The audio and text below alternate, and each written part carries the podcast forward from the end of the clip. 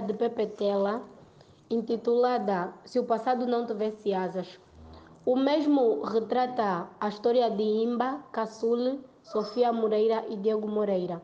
Uma narrativa original com um desfecho imprevisível que retrata os últimos 20 anos da história de Angola. O romance tem 16 capítulos e está dividido em duas partes.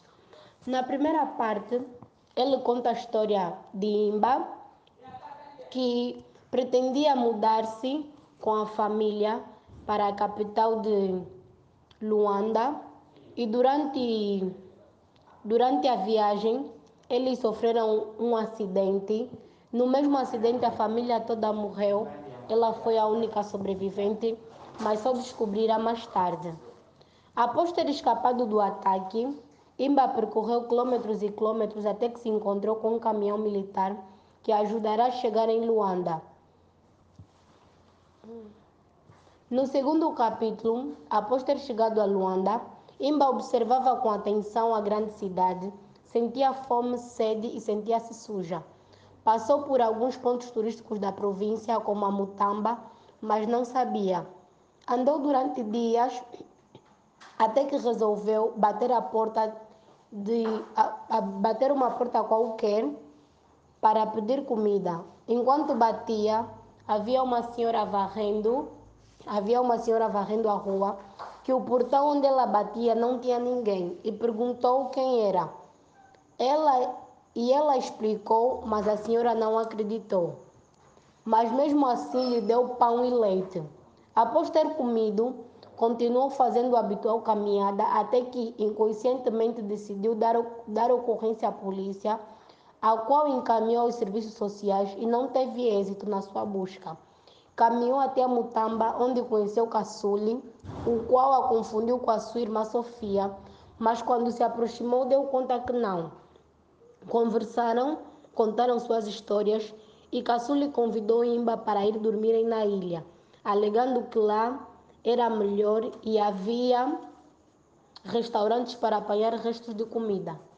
No terceiro capítulo, após as, após as ideias de Caçule, eles chegaram até a Mutamba, passaram por muitas, muitas dificuldades, porque várias as vezes a Imba sofreu tentativa de estupro. Na, na segunda parte, na segunda parte, eles vão até a um orfanato onde formam-se lá, Imba forma-se em contabilidade financeira e Caçule forma-se em engenharia. Posto lá, eles trocaram os nomes, na qual Imba passou a chamar-se Sofia Moreira e Caçule passou-se a chamar Daniel Moreira e eles resolveram adotar-se como, como irmãos. Bem, sobre as três lições que eu aprendi que devemos sempre ajudar os meninos de rua, porque independentemente de sermos alheio, eles são pessoas que passam por muitas necessidades, buscam comida, precisam de comida, água, roupa para se vestirem e não só. E, e outra lição é que devemos sempre reconhecer as pessoas que nos ajudam, porque antes de Imba tornar-se numa grande contabilista, houve pessoas que ajudaram enquanto ela era apenas uma menina órfã pedida, perdida na capital.